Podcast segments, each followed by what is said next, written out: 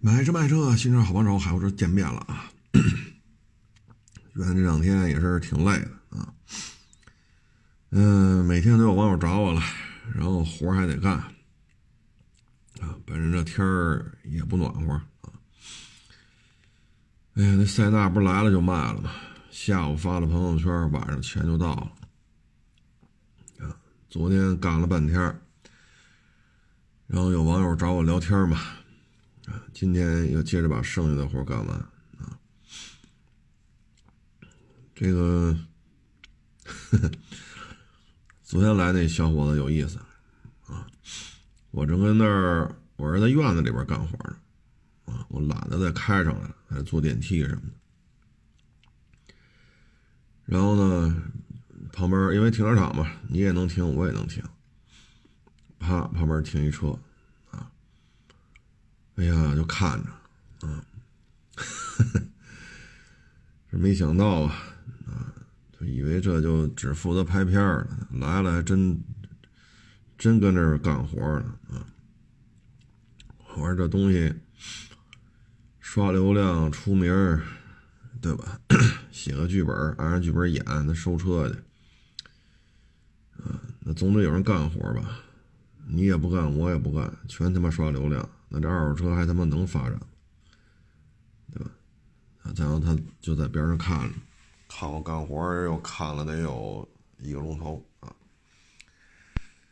嗯，这个车行啊不景气啊，四 S 店倒闭的也多，经销商倒闭的也多啊。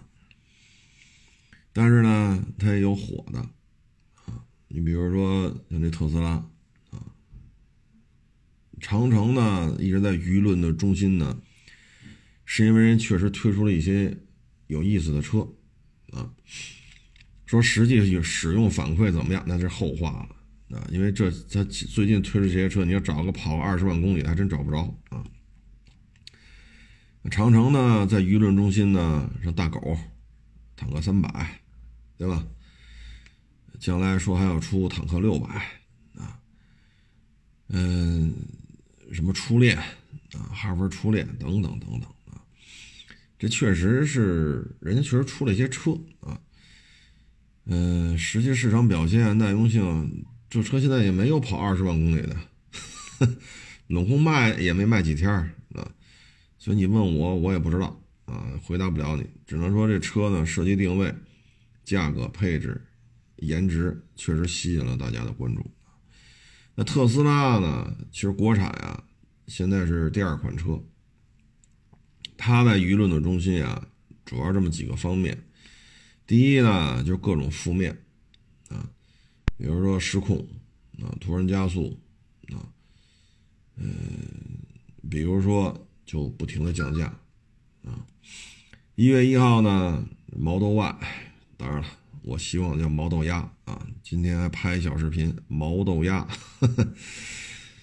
呃，毛豆鸭降了一个十四万多，一个十六万多啊，就是长航程和高性能啊。其实你降价吧，我们欢迎啊，谁买车不希望这车越降越便宜啊？是不是？你说十几年前啊，二十年前，你那会儿买车什么价？你要九几年的话，你买桑塔纳两千化油器的还二十多万呢。你现在北京别说桑塔纳两千了，三千志俊基本上都见不着了，基本上都淘汰了。但是你在九十年代，一桑塔纳两千化油器的就是二十二十四万，就这价。而九几年西单的商品房三千块钱一平，那您这二十四万要搁西单买房？二十四万，这还不算购置税呢，还不算这个，不算那，办下来二十多万，啊，那西单买房的话，这正经八百能买个两居，没问题吧？当时那玩意儿就买这价，但是现在你说二十四万，好家伙，A B B 你都能挑一挑了，是不是？你说买 A 八买 S 这买不了，但你要挑它那些入门级小车。二十四万差不多，还还真能挑个一个俩俩仨的啊！所以降价我们肯定是欢迎的啊，是不是？这没问题啊，我绝对赞成啊。但这事儿吧，我们觉得办的哪儿不好啊？就是他那高管呀，十二月底有媒体采访的，他说我们这不降价，保不齐我们这可能二一年我们还要涨价呢。这是他当时采访的原话，啊，说有可能二一年有可能还会涨价。这过了有几天啊？十二月底采访的，一月一号就降价，毛豆鸭又降价了。你说你怎么弄？啊，你就说你降价，你就踏踏实实，我就准备降价了，大家能说什么呢？对吧？你包括那卡迪，你说出这个就算新一点的吧，你比如说叉 T 六，这算是上市时间比较短的，对吧？叉 T 四，啊，这都算略微年头近一点的。你就说你要降价，能怎么着？啊，还有那个 CT 五、CT 四、CT 六稍微长一点了啊，就这几款车，你说谁不知道你要降价？降去呗。卡迪现在这几款国产车哪有降一万两万的呀？但是你不能说，是吧？就是一一一问他，我也不知道啊，只有极个别员工才知道，我也不知道啊。那你什么都不知道，那你怎么就能说出来有可能还会涨价呢？那你怎么知道这个呀？就有些时候啊，心知肚明的事情，不要演的太假。这演的实在是太假了，啊！你都是副副手了，您这个，您级别低吗？那你说我不知道他他降价，那你不知道，那你怎么说他有可能涨价呢？你作为一个企业的一个高管，你说这车有可能涨价，你说这话的依据是什么呀？就是百分之九十九点九九九的员工都认为这车要降价，都都都要涨价。就那百分之零点零零一的员工知道这车要降价，您就是那百分之九十点九九九的，太没意思了，啊，又把挡棍那一套拿出来了，啊，这这这这挺没意思的。你该降降呗，对吧？你特斯拉往下降了，我可以不买特斯拉，但是如果要买电车的话，因为你特斯拉降了，那接下来什么比亚迪的呀、小鹏的呀。这都会受到冲击。你包括我看那网上有这个，当然这不确定真假啊。ES 六好多停退那个订单的，就转头毛豆压去了。这是好事儿啊，那你都便宜了，那消费者都实惠啊。我们欢迎你降价，你可以让自主品牌的新能源汽车洗一遍牌啊，把那摊儿红的、实力不济的，对吧？你都洗干净就完了。我们希望留下真正的是强者啊！这你这事儿做的没毛病啊，那为什么非得跟这儿演呢？你又你又很忌讳说你降价，这没完没了的降价又是你自己弄的。你说官宣降价这么多次，你说可咱们这地面上啊，你甭管您是生产摩托车的，你还是生产汽车的。这么官宣没完没了降价的，也就您一个人这么玩你已经这样了，你说你何必呢？还跟这儿绷着啊？一说他降价吧，怎么着还要起诉去？这个那，哎，何必呢？就没意思了，这个啊，这实在是没意思了。哎，车好不好啊？钣金漆面呀，内装啊，啊，包括这程序编写呀。这个咱不做评论啊，但是就这个事儿本身，你没有必要。你作为一个高管、副手，你何必呢？是不是？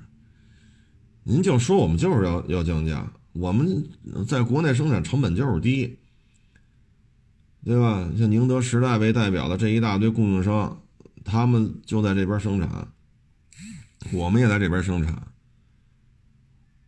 啊，国内的这个土地成本呀，什么水呀、电、人工啊都低，然后整个电动车所有的零配件所需要零配件这边都能生产，所以我们认为它成本就是低，我们就需要降价。啊，因为有些大的供应商啊，可能不是咱们自主品牌的，但人家在咱们这边也有生产基地，所以人家这边配套也方便。你甭管这零配件是洋品牌的、是自主品牌的还是合资的，它都在这有生产基地，那它采购起来就是便宜。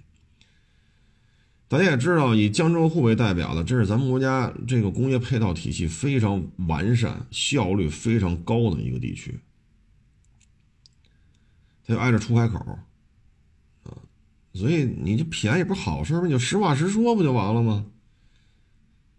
你这玩意儿就没意思了，啊，所以我最后给了他四个字的评价嘛，啊，大家可以看看这小视频去，这四个字的评价我觉得挺适合他的。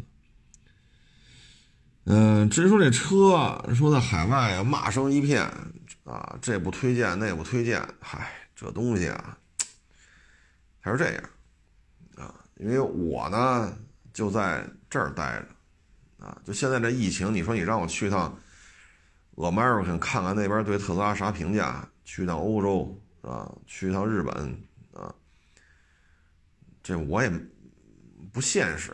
啊，疫情这么严重，你非让我去那边我也没地儿没地儿跟你核实去。啊，这个东西呢，反正就是这边有人认，那证明他在这边他就是有生存的空间。那这边不认，那他就没有生存的空间。啊，你类似的情况很多啊，你比如说斯巴鲁，这在国内混得很惨。四 S 店数量快速萎缩，销售量快速下滑，在市场上几乎就没有什么关注度了，都。二手车也不保值，对吧？你要正常的换换个机油滤芯什么的还行，你要一进入到说撞了需要大量的换件维修，哎呦，这就麻烦了！或者说这发动机变速箱需要拆个大修。哎呀，这就有点麻烦了啊！那你说在海外怎么怎么着，怎么怎么着？那在这儿它就是不灵啊！所以有些东西啊，就是犯不上啊。这边的形式呢，就是就是这样啊。你像讴歌，你讴歌挂讴歌标的，哪个在咱们这边混的好？对吧？你不认可你这车，你包括这个别克，说在俄马尔混的还不如咱们这边呢，那这车就适合咱们这儿啊。说句很简单的事儿，你豆汁儿就在北京有人认，是所有生在这儿、长在这儿、有北京户口的都认吗？不是，就一小部分北京的愿意喝豆汁儿。那你不爱喝，你说它不好呗？那爱喝的就说它好呗？没有必要，不爱喝的强迫着爱喝的别喝，爱喝的就强迫着不爱喝的得喝。那咱这说绕口令呢，还是要干嘛啊？所以你喜欢你就买，你不喜欢你就别买。啊，这有些事情就是，反正活着是，这人活着吧，啊，事儿都挺多的，啊，这东西就是自己喜欢就好。啊，适合你就好，啊，反正特斯拉来吧，我觉得最大的好处呢，就是让我们看到了电动车，啊，它过去在这种补贴拿钱砸，在这种背景之下，其实虚胖，啊，就是虚火。特斯拉一来呢，让我们看到了这东西生产成本到底有多高，降价速度到底有多快。啊产能销量到底能到一什么样的量级，对吧？哎，反正二零二一年吧，这自主品牌的新能源汽车确实不好混了啊！你包括其他品牌的也不好混。现在纯电车玩的比较溜的啊，比亚迪肯定算一个，特斯拉得算一个。纯电，我觉得其他的。嗯，按照今年的现状吧，可能五菱那小电动车，五菱这现在也算有一号了。然后就是看蔚来啊、理想啊、小鹏啊啊这些新势力谁能站稳脚跟啊？我们五年以后回头再看，比如说二零二五年的年底，或者二零二六年的年初，我们蓦然回首再看，这些新势力还有谁蓬勃发展啊？还有谁坏了都没地儿修去了，因为四 S 店都没了。所以有些事情还是得看啊。唉，电动车反正就以现在这个寒冬季节吧。但是你以北京为例，你说你油标没摇下来，你摇了一个电标，那你也不能不要啊，对吧？你总算是有了一个自己名下的车呀，啊，你有的选没得选，就是它了。你说这电标我不要了，我在那边再摇油边去，好嘞，那你就做好等你退了休能摇上了，就阿弥陀佛的这个思想准备了啊。所以这个。呵呵，唉，怎么说呢？就按说特斯拉这算是一个独资企业啊，这个但是里边这个，反正看这名字应该是中国人啊，中国籍的。当然，也许加入美国籍的，这具体我不太清楚。看这名字是中国人，就是有必要这么聊天吗？一方面就你降价降得多，另一方面就你跟这回回都说不降不降，谁说降价还起诉谁，啊，然后又说要涨价，然后话音未落，裤衩又关降十好几万，啊，这个啊就是差点意思了，啊，这就差点意思了，哎，但是从原则上看，我支持这种由于生产成本大幅度降低，所以厂家呢就非常。主动的把车价降下来，啊，不去赚取那么高的利润，我这肯定是支持，大概这么一情况吧，可能就是他这宣传策略上还是出现了一些值得商榷的地方。然后今天不是把这个塞纳也检查完了吗？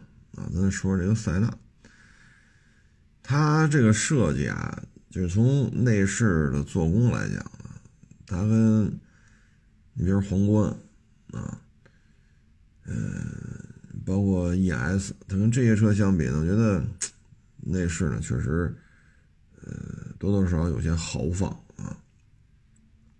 但是呢，你从拆装检查啊，从这些角度来讲呢，我觉得还是比较便利的，啊，呃，这方面人性化设计还是挺好的。嗯，至于说。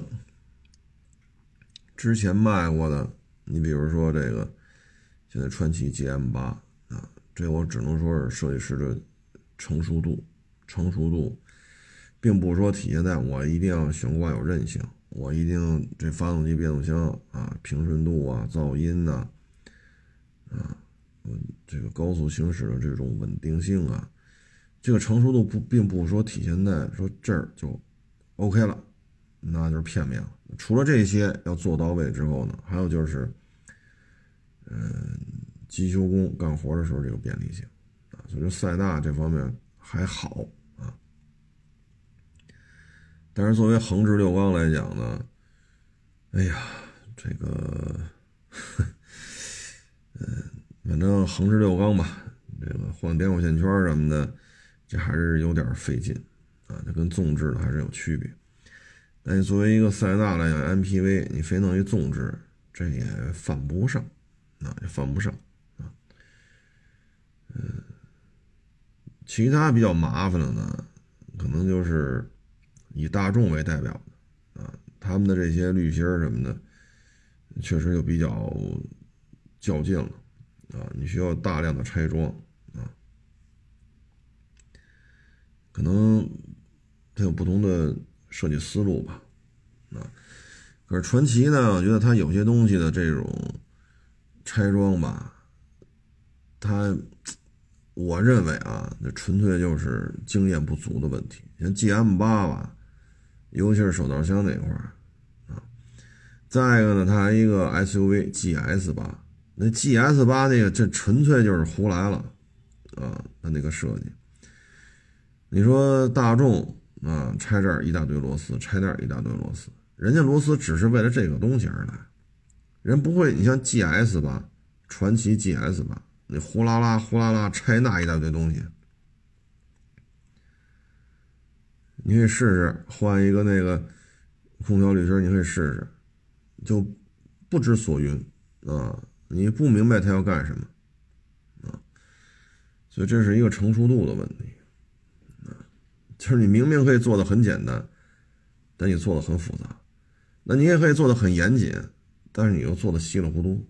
啊，所以从 GS 八到 GM 八，我个人认为传奇是在进步啊。但是，哎呀，这个可能我们还是希望它进步的再快一点吧。啊，没办法，有些时候经验的累积，它是一代人一代人，或者说一代车、两代车、三代车啊，才能把这些问题都给你解决啊。这就是 MPV。啊，哎挺有意思的。这里边呢，可能相对有点嗯，被市场倒逼，逼着它快速成熟的，可能就是哈弗 H 九了啊。便宜啊！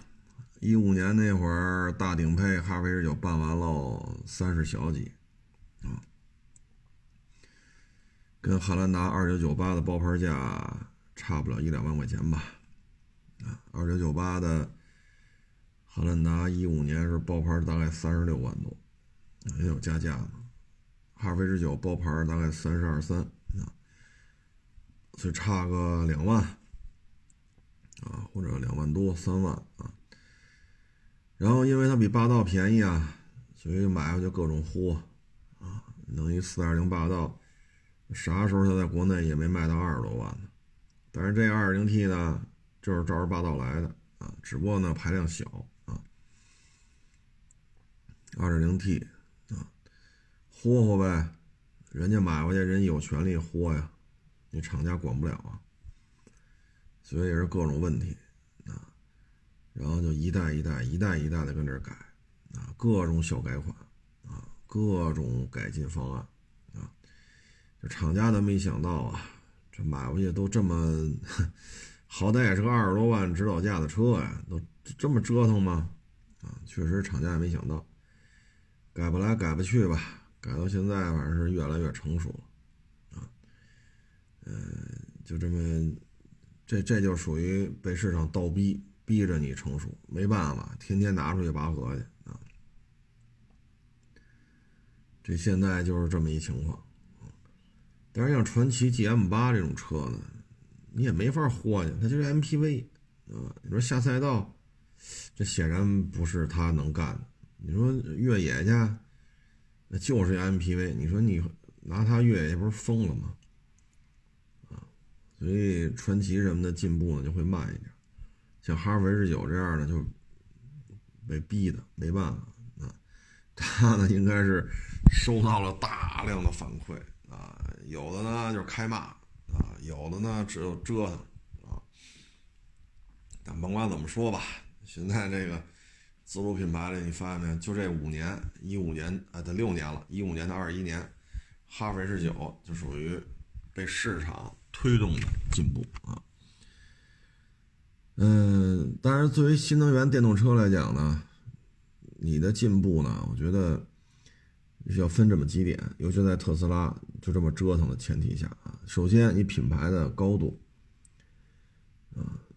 你比如比亚迪，咱就说过好多回了，你为什么不出一个高端的品牌啊？你比如吉利一说人有领克，对吧？你说这长城有个魏啊，你说成功也好，不成功也好，你喜欢也好，你不喜欢也好，人家最起码有。比亚迪呢就不做啊。其实作为比亚迪来讲，咱也不清楚是不是咱就咱的定位就是。就是三十万以下，三十万以上，甚至于二十五万以上，咱都不是太上心。啊，咱是不是有一搭无一搭的？咱就打算做二十五以下的。啊，但是现在你要特斯拉这么个降法，咱就这么说啊，就是 Model 三，你说有没有可能降到二十？啊，Model 三有没有可能降到二十以下？如果说有。那你对特斯拉来讲，你说我不做高端的了，那如果 Model 3降到十八、十九、二十，你比亚迪很多事儿就不好办了。你毕竟，你说咱不能都去做五菱宏光 mini 去吧？是吧？两万大三万多，咱不可能都弄这个去吧？那这太尴尬了，这个，对吧？那咱们总得十几万、二十几万，咱们自主品牌也得撑得住，啊！所以觉得，对于自主品牌来讲，怎么能够让消费者更认可自己的车？你的品牌形象，你的这个车的质量，啊，你的车的这些，尤其是纯电的车啊，那车机这一块儿，哎呀，太复杂了，啊，就有点类似于手机的功能开发似的。这个就看吧，啊，但是这次毛豆鸭这么降，啊，反正我我我我所了解啊，对 ES 六，啊，确实产生了比较大的冲击，啊，哎，加油吧，没有办法，啊，你说到这儿吧，其实我记得我好像原来节目当中说过，啊，很多年前了。啊，嗯是一个主持人，他比我年轻，啊，至少至少至少年轻十岁嗯，他当时就是在我看来啊，他的就是砸线挂的能力挺好的，啊，他砸线挂的能力，我认为还是比较出色的，包括唱歌啊、跳舞啊，啊，这个形象啊，这都这都比我强啊。后来呢？因为在这圈子里，他这个作为主持人来讲，我认为他的这个水准已经很高了，啊，然后去参加一个一个是是某卫视吧，某某某某某卫视的一个综艺节目，当时很多年前的事儿了，那会儿还没有《笑傲江湖》呢啊，那会儿还没有《欢乐喜剧人》呢，那那会儿呢，就去了之后吧，哎呀。就是，就有一种痛苦啊，就怎么说呢？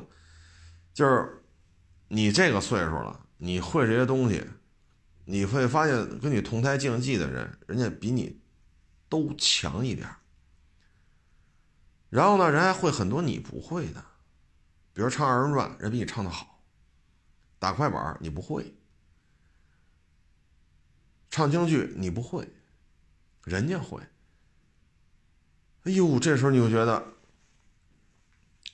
人外有人，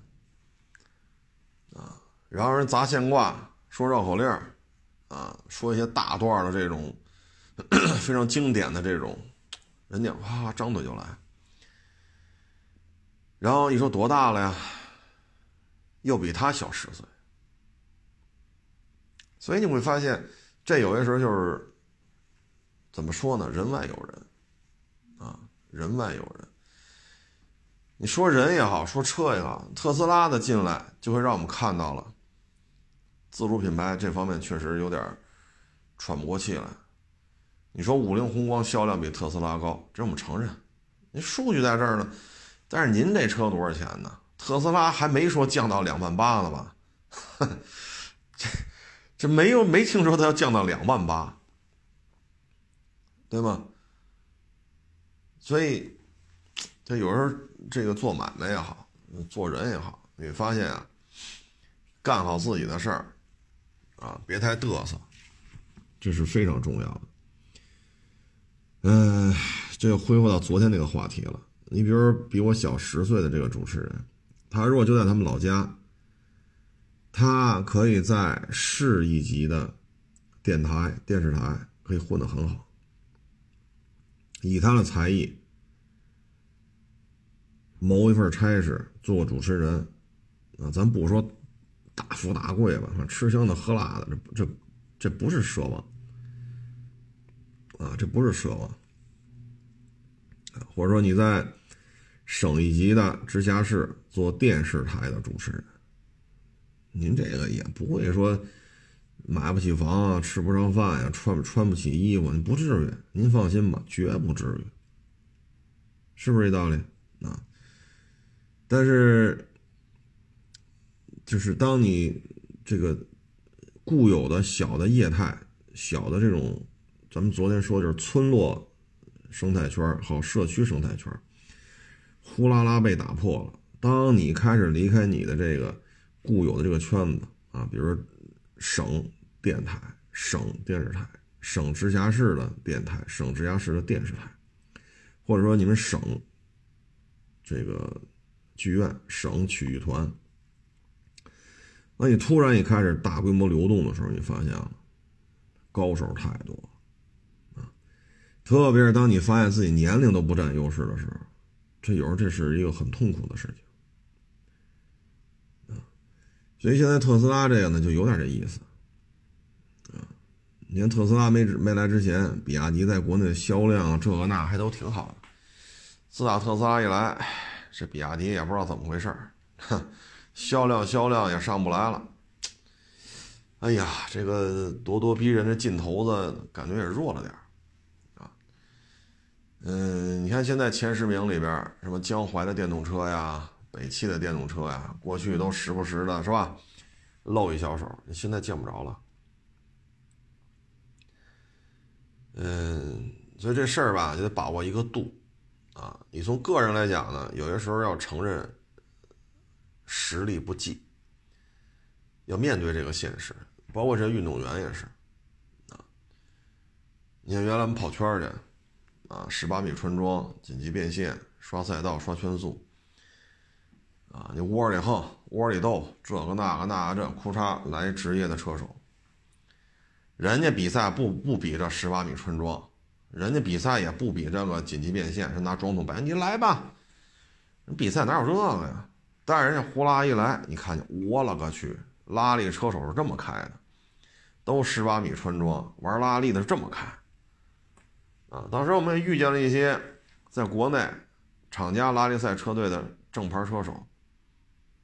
我们也和这个跑过巴黎达喀尔的车手一起开，那都是颠覆性的，呃，就是你过去练的这些十八米穿，在人家看来人不练啊，为 他们不练这项目，但是阴差阳错就得同场竞技，你一看人家开法，我勒个去，了不得了，啊，这就了不得了，所以这个特斯拉这个吧。你说咱们可以，咱认栽，是吧？咱穷，能力低，文化水平有限，这这老么咔哧眼了，长得又不好看，咱都认栽。但是在新能源汽车这一块儿咱们本意是要弯道超车的，但是没想到这特斯拉，它弯道超的比咱还快。咱们本意是在新能源汽车这块儿追上，甚至于想奢望超过。丰田、大众、ABB 啊，以这些为代表的传统的汽车的这种比较强势的品牌，但是现在你发现没有，咱顾不上跟他们比了，特斯拉比咱超的还快，这就是现状啊。可是作为新能源汽车来讲呢，这是一个战略产业，这绝不能说，哎，咱认怂了，对吧？那中央台水平不行，咱咱中央台人不要咱，咱认栽。对吧？中央台那确实人精扎堆的地儿，那地方台，哎呦，地方台也不要咱，哎呀，这确实跟不上。这有比咱更出色的主持人，行吧，咱认栽。地方台咱也不去了。那网络电台，哎呀，这播放量上不去，也没人听。这都都连骂你的人都没有了，都没人听了。哎呀，算了，咱也别录了。你作为个人来讲，都会经历这一天，因为终究你会老去，对吧？但是作为国家来讲，新能源汽车是战略支柱啊，国家也投了很多的钱，所以这个呢，就必须得，就必须得有几家杀出来啊。嗯，我是我看比亚迪技术储备还是非常均衡的啊，就是不知道为什么它这个老是这种。你看啊，比亚迪跟奔驰是不是有合作？有，很多年了。那车叫什么呀？腾势。搞了这么多年了，比亚迪在电动车里边那真是技术储备还是非常全面。梅赛德斯大奔驰要钱有钱儿，对吧？车型的设计啊，怎么让它更奢华？怎么让它更安静？怎么让它跑起来更稳健？怎么做更舒服？啊，怎么弄这？怎么？那梅赛德斯大奔驰人家手拿把掐，对吧？人家肯定做的不差啊。按理说这两家合作应该是咔咔咔放电，结果你看没有这好像也不是那么回事啊。这比亚迪不知道这是几个意思，好像汽车现在已经不是它的主业了，给人感觉啊，什么弄芯片吧，弄手机电池吧，啊，嗯，唉，希望吧，因为有些事儿不能认怂，作为国家意志在这摆着的一些项目是绝对不能输的，你看咱们这个，嗨，这混不下去了，混不下去，换换个地儿再求职去呗，是吧？你或者这城市混不下去，再换个城市，大不了回老家，对吧？你说这外企干不了上国企，国企干不了上私企，私企干不了开大门去呗。但是国家意志体现，有些项目不能这样，所以我们还是期待吧，期待二零二一往后这四五年，嗯，自主品牌这一块应该能不能有脱颖而出？现在燃油车这一块长城、吉利，这算是做的在民族企业里边，这算是做的是比较那什么的啊，看吧，啊，你就包括当年。你说那个航母，那是瓦良格，就一壳啊，还在那边还被人拿炸药进行过爆破破坏啊！哎，这这在海上拿拖轮拖着，现在你看看，四万吨的两栖攻击舰小平底儿零七五，第二艘都海试去了，这就是国家意志啊！就是必须给它搞出来，啊，因为核心的东西啊，求求不来，买人不卖你，啊，所以有一些生存的技能只能靠自己，啊，所以期待吧，在特斯拉这么搅和之下吧，自主品牌能不能早日经受住风雨的洗礼啊，能够在阳光下呢茁壮成长。嗯，前两天不是聊了一期游泳池嘛，简单说了两句啊。我看有一网友给我写了特别长一段评论。游泳池啊，盈利还是很难的啊，就是因为什么水，像北京为例啊，水很贵，因为你这不是民用水，你是商用水。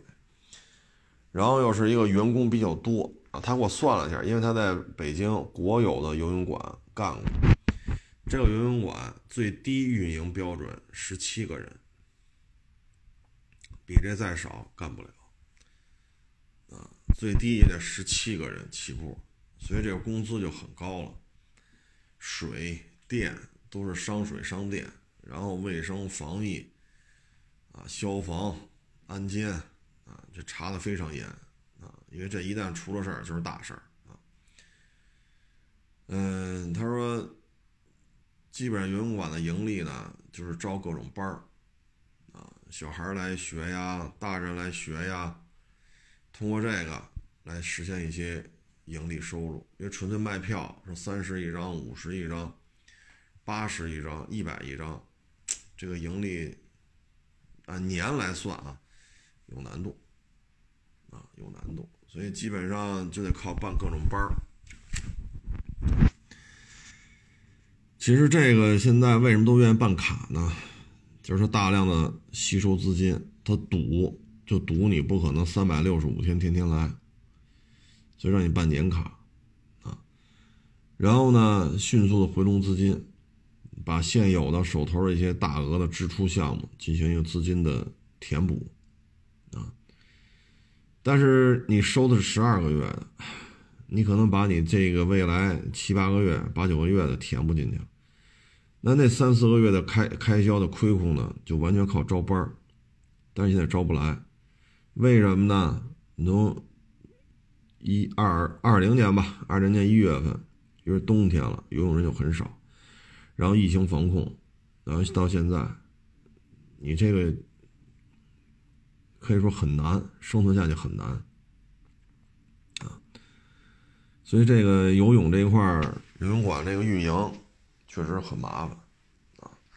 但是游泳还是很好的啊，它能让你这关节啊、肌肉啊、心肺都能得到锻炼。但是呢，你跟跑步啊、爬山相比，你的踝关节、膝关节啊，相对而言它没有承受那么大的冲击力啊，所以对身体还是比较好。特别是上岁数了，或者说。呃，做过一些手术啊，受过一些伤的，所以现在游泳馆，除非是纯国有的啊，房租不要啊。那网友跟我写的，我看国有的游泳馆都没有房租这项开支，就这盈利还费劲呢。哎呀，就这十七个人到二十个人的员工队伍，你这一年就得奔百万了。你就得奔百万。你说二十个人吧，一个月人工开支十万打底，十万起步啊！你再上这个上那个，然后等于企业支出的会更多啊，个人到手会少一点。那也就是说，您这一年人工人工就这二十个人啊，就差不多就得小二百万了。水和电呢？所以这确实挺麻烦的，要说挣钱可能还是教练，但是二零年吧，这种教练也不好混，因为疫情防控嘛，这儿不让开那儿不让开的，所以二零年可能做这种私教，不论是健身房的还是游泳馆的，这些私教也是受到比较大的冲击啊，尤其是健身房，人员密集啊。通风不畅，啊，然后都汗流浃背的，大过就是非常大的这种呼吸的这种节奏啊，啊，这个，所以这都是受限制啊。今年吧，到今年年呃去年底，啊，很多养老机构也出现了崩盘的这种情况。这些养老机构崩盘吧，主要原因就是什么呢？二零二零年这疫情防控。对于养老机构的要求特别的高，啊，呃，因为我们附近几公里啊，那儿有一个养老院，啊，我十二月份去的时候，那还是完全隔离呢，啊，从疫情爆发到现在，那个养老院一直是禁止外边的车开进去，啊，也不让你进去探视，说儿子闺女来了也不让你进去探视。所以做的是非常的严格，然后这个里边那些清洁工啊，生活垃圾啊什么的往外拉什么的，我看都穿着防护服呢，啊，非常讲究，啊，嗯，这都是成本的，但是那家养老院是国营的，所以人没有房租，啊，就那儿还得交排队的钱。啊把这排队的钱交了，等里边有空床位，您再来。这排队的钱是多少钱呢？七位数，啊，七位数。所以你看，这个市场需求很大，但是作为民营的养老机构来说呢，你负担不了房租、人工，啊，然后这个你收费高了吧？来不了，收费低了吧，运营不下去。你找这些人吧，钱也得给到位。啊，为什么养老机构崩盘呢？它跟幼儿园还不一样，啊，跟幼儿园还不一样。这些老人吧，很多都是，就说有些是能自己溜达的，有些呢已经不能生活自理了，所以没办法才送来的。做儿女的呢？还要照顾自己的下一代，自己还要上班，还要接孩子送孩子，还要上班挣钱，维持上一代和下一代的这种日常开销。你再加上车贷、房贷，做儿女的确实也停不下来，啊，没办法了。那这个呢，他跟幼儿园的小孩不一样，啊，这些老人是常住的，而且岁数很大了，他很多呢都有一些基础病、慢性病，啊，各种。疾病之间的互相制约，导致你用药也是很麻烦。你治那个病得吃这个药，但吃这个药对那个病有副作用；治那个病得吃这个药，但是对吃这个药对这个病也有副作用，就是很麻烦啊。作为这种养老机构来讲，承担的责任比开幼儿园高太多了，真的是高太多了啊！承担的责任蛮高的，社会公益价值也蛮高的，希望挣钱也是合情合理的，但是经营起来。成本很高，难度很高，风险很高。今年这个啊，去年去年，二零二零年这一年的疫情防控，让很多养老机构承受了非常高的经营压力。你进行了社区封闭、隔离，这个那个，新来的就进不来，你的新人的入住率明显就下来了，但你经营成本陡然上升。所以你看到没有？二零二零年年底，很多养老机构。也崩盘了，啊！你说这些老人基本上已经丧失劳动能力了，有的已经不能生活自理，就生活自理都做不到了，啊，少则二三十万，多则百八十万，你这钱上哪儿弄去？你这个岁数了，你再跟他说这钱要不回来了，你说这他都这样了，这一下接受不了死的日子，你说多惨？所以养老机构吧，也真是，啊，这又说到昨天那期节目了，啊，这将来生一个孩子，就现在都生一个孩子，啊，将来就是幺二四的家庭结构，啊，如果你现在生二胎呢，就是二二四，为什么上面四个老人，自己下边有俩孩子？啊，因为现在这八零八零后的、九零后的，基本上都是独生子女。基本上啊，不能说百分之百。他们要承担生两个孩子的话呢，他们就是两小两口负担这两个孩子，还要负担四个老人。如果四个老人都 OK，那没问题，那帮你拉扯这俩孩子，这都是小事儿。如果四个老人再有生活不能自理的，你再弄俩孩子，所以咱们国家这个养老这一块儿，确实还是。一是有非常好的社会社会责任的这种体现，确实是个社会迫切需要的。二，他也是能挣钱的。第三，很多很多的人想干，但是确实干起来难度很大啊。他跟幼儿园真的是不一样，因为老人嘛，生活不不能自理，那么大岁数了啊，各种基础病啊，各种慢性病，一旦有疏失，可能这人就没了，那就又面临着一个诉讼的问题，人家属认可不认可你的这些说法。所以这个民营的养老机构，我觉得前景一个是向钱的钱，一个是金钱的钱，前景广阔，但是难度也很大啊。特别是咱们国家进入老龄化了啊，你说让孩子说生俩生仨的，哎，咱就这么说啊，你生俩孩子。老人再有一个离不开人的，你作为小两口来讲，你怎么照顾？你说都弄一块儿来吧，都弄一块儿，人房子得多大呀？你北京为例，一个老人生活不能自理，你说我不请外人了，就我们两口子照顾，行？这老人得占一间房子吗？你再生俩孩子，如果是一男一女，啊，老大是男孩，老二是女孩，或者老大女孩，老二是男孩，你这玩意儿差个两三岁。那岁数一大点就得分分分屋睡，你这老人一间，俩孩子一间，俩孩子一人一间，这至少三间卧室，至少了，啊，所以这接将来吧，这都是生活。为什么老说人生一定要乐观呢？啊，这些事情每个人都会遇到，你可以不要孩子，对吧？这是您的权利，不要孩子并不违法。那你爹妈总有老的时候吧？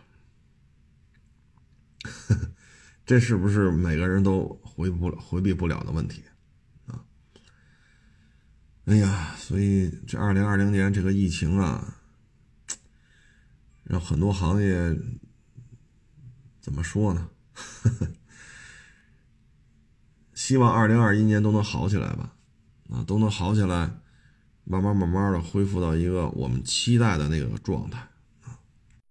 哎呀，咱不说这事儿了，这是社会问题，不是你我能解决的。这还一网友啊，我发一微信，说车剐了啊，还是坚持去四 S 店啊，说四 S 店修车贵啊。后来他说呢，修车贵也是走保险啊，其实贵便宜，外边修和四 S 店修，就这喷漆啊、钣金啊、打腻子，也就差几百块钱。那为什么还来四 S 店呢？主要就是一个完整的保养记录。啊既然不是原车漆了，肯定和原车漆不是一个价那我为什么再丧失掉一个完整的保养记录呢？车不是原车漆了，这个卖点呢就稍微降了一点点，但是我有完整的保养记录，这相当于又增加了一点点啊。然后今儿给我发微信呢，我觉得这么做呢，呃，就是你的记录非常的全。非常的完整，啊，这肯定是有利于你的车的流通的，啊，呃，确实是这个道理，就是车又不是原车漆，它不光不是原车漆，它还有钣金，还打过腻了，然后你保养记录又不齐，那你这个卖点就更少了，啊，所以你咱卖二手车总得图图点什么吧，要么漆面玻璃特别好，要么公里数特别短。要么保养记录非常的齐，对吧？咱总得图点什么？你说这一二手车啊，呃，什么什么什么二手车，公里数大点，但保养记录特别的齐，每年都去三四次，啊，说有剐蹭没事为什么？公里数大没事我保养记录齐啊，这车该做保养全做了，哎，大点也无所谓，有剐蹭也无所谓，对吧？你要是说公里数又大。又有剐蹭，又有钣金，然后又没有保养记录，哎呀，那您说您这车好卖吗？是不是这道理？你的流通性好和不好，直接体现在你的车的收车价上，对吧？你说弄一大风灯汉兰达，你这边弄一纳智捷大七，你说这俩哪个好流通？您说呢？是不是这道理？啊，这里边还是，我觉得这么做是对的。啊嗯，因为你少花这几百，多花这几百，你都有出险记录，第二年保费肯定跟你这没出险的不一样，这是必须的，啊，既然都会丧失掉原车漆的这个优势，那我一个完整的保养记录反而会增加我这车的流通性，啊，因为你既不是原车漆，你又没有保养记录，那你这车是不是流通性更差？这个道理这么说是没有问题，呃，对，今天还有一个网友来卖车，啊，嗯，但是经别人介绍的，他不认识我，我也不认识他。啊，简单的沟通了一下。啊，是也是养养狗啊，养了一百多只狗，然后二零二零年吧，这个确实很受影响。啊，嗯，二零二零年。说在北京周边，说在养狗养这么多，这个要挣钱确实有难度啊，因为出京、进京，这都是严格受限制的。然后你这个作为狗场来讲，要一百多只狗，这每天的费用很高啊，啊，所以这不是也没招了吗？都能理解。但是，哎，养这么多狗不好干呐啊！前日子不是录过一期节目嘛，就是在石景山啊，俩六十多岁的老人还认识，后来发现还是一个厂退休的啊。然后呢，一个是玩轮滑，六十多了，一个呢是遛狗啊。结果呢，这狗和这个。玩轮滑的老爷子就撞上，啊，然后这老爷子十级伤残，要钱呗，二十多万，啊，这养狗这老爷子肯定就不干呢，最后上法院了，上法院呢，最后呢就是没有宣判，因为庭外和解了，啊，但是这狗主人呢，就是非常的排斥。最后呢，法院呢也是多次吧，多次到家里边去跟这个狗主人进行普法教育。法官呢最后说的很清楚，这是一个公共活动区域啊，就石景山社区某一个社区里边一个社区小公园，这是一个公共活动区域啊，这儿没有说说禁止滑轮滑。而且这有很多人都在滑轮滑，啊，你的这个狗，你没有拴绳，你拴着和没拴着这是两个概念，因为你的狗和它发生碰撞的时候，你没有拴着这绳，所以你就是有责任的，他哪怕说滑尔轮滑，滑尔轮滑追着你们家狗，然后撞上了，你也是有责任。最后法官就是就是这么解释，说你这个为什么不拴？所有的证据都证明这条狗和那个六十多岁老爷子滑轮滑撞上的时候，这狗没有拴绳。这个你认不认？认，认就是有责任。拴上了再说拴上了，没拴上了你就得赔人钱，你不赔人钱是不行的。一旦法院进行宣判了，你又拒不执行，那这对方申请强制执行。你六十多岁这晚年生活就会很被动，非常的被动。最后庭外和解了，啊，法官都说了嘛，去他们家做了好几次普法教育。一开始养狗这六十多岁这老爷子抗拒啊，抵触啊，没用，说着都没用。哼 二十多万庭外和解，具体赔了多少钱没说。但这肯定不是说给一万两万能搞能搞定的啊！所以各位呢，就是养狗，说狗是人类的好朋友，这话我也认同，对吧？我认同这说法。但是呢，就是很多事儿你得想好了啊！你像今儿来这个网友啊，一百多只狗，愣给自己养赔了啊，不得已了，这个那个没办法了。要么就咱们原来说过很多这种案例，这养条狗，说买点狗粮啊，打个防疫针啊，办个狗证啊，哎，这点小钱啊，不叫事儿，啊，不叫事儿。但是像这个，这这还好，二十多万，庭外和解，咱瞎猜啊，因为没有公开，因为庭外和解没有公开这个和解的内容。瞎猜啊，就是随便瞎猜，不给个十几万，这事儿了不了。为什么呢？对方十级伤残，十级伤残，法院支持对方的这个十级伤残的这个证明，你这事儿就真麻烦啊。所以各位呢，就注意啊，一旦发生这种人身伤害了，这比的不是谁嗓门高啊，不是比的谁能吵吵。法院找你来了，你这么大嗓门跟这门卫角叽叽喳叽叽喳喳，这个那那，对你没有好处。因为法院不，那法官不是说找的都是嗓门高的，那直接让郭德纲去呗。那郭老板唱叫叫饭 能唱上去，你找他不就完了？这嗓门高，对吧？法院宣判，谁有理谁没理，那也不是比的是原告被告谁嗓门高啊。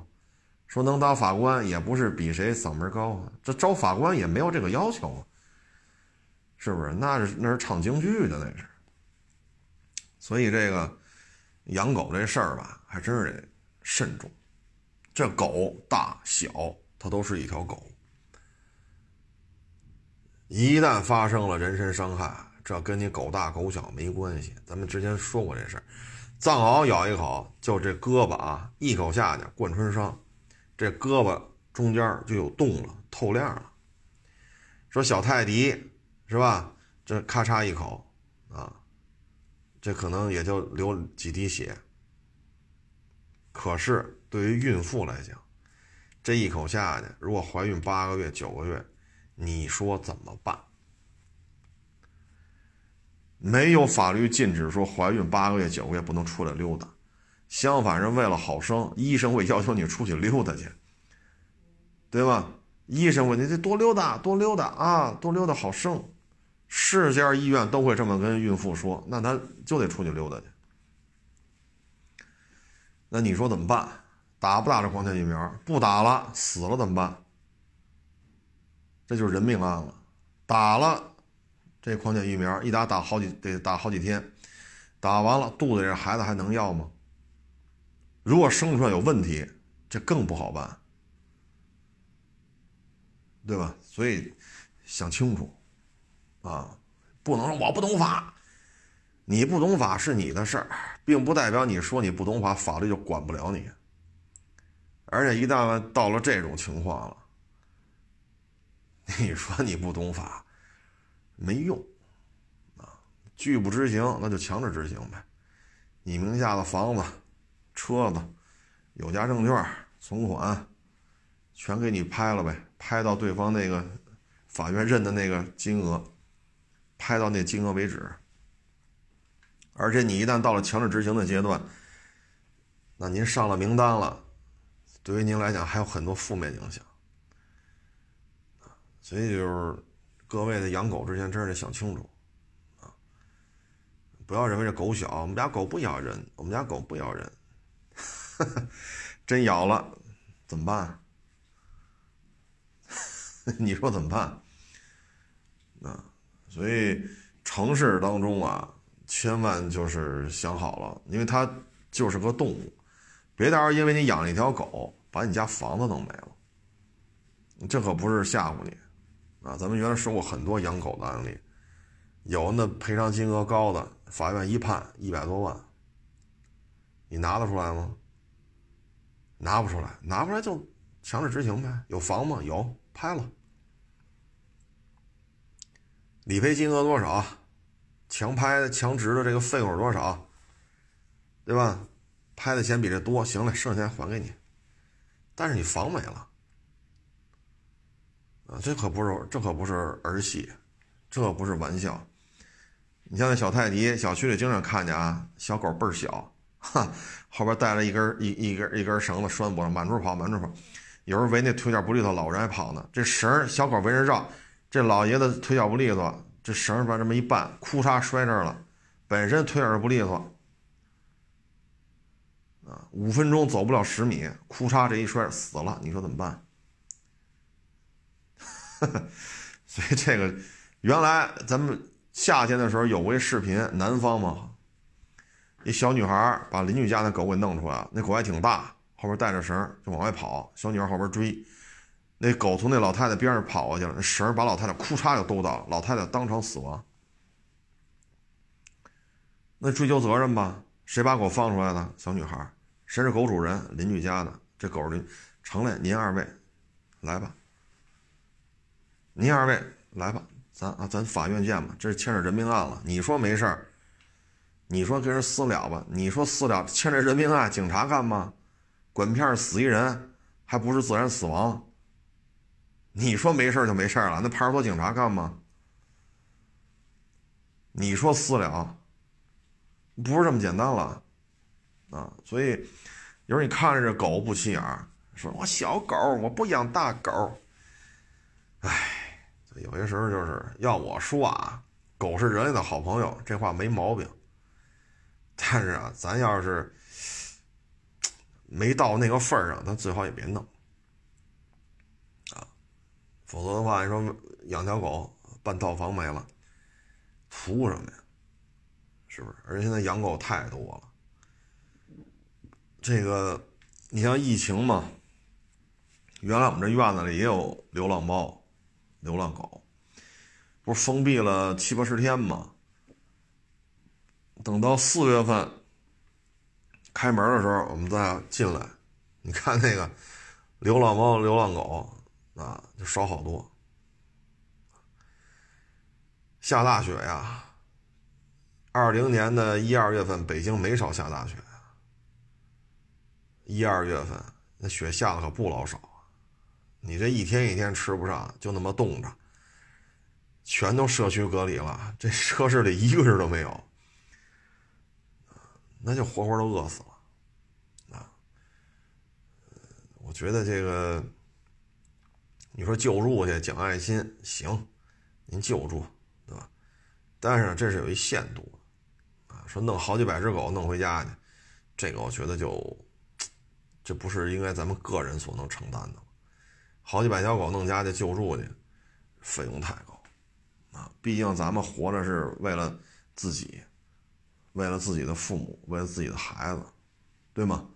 咱不这不叫自私，那说咱玩命干，吃点苦受点累，照顾照顾自己爹妈，让自己爹妈晚年呢，啊，生活水平是吧好一点，给孩子尽可能创造的生活条件好一点，这不叫自私，我不认为这么说叫自私。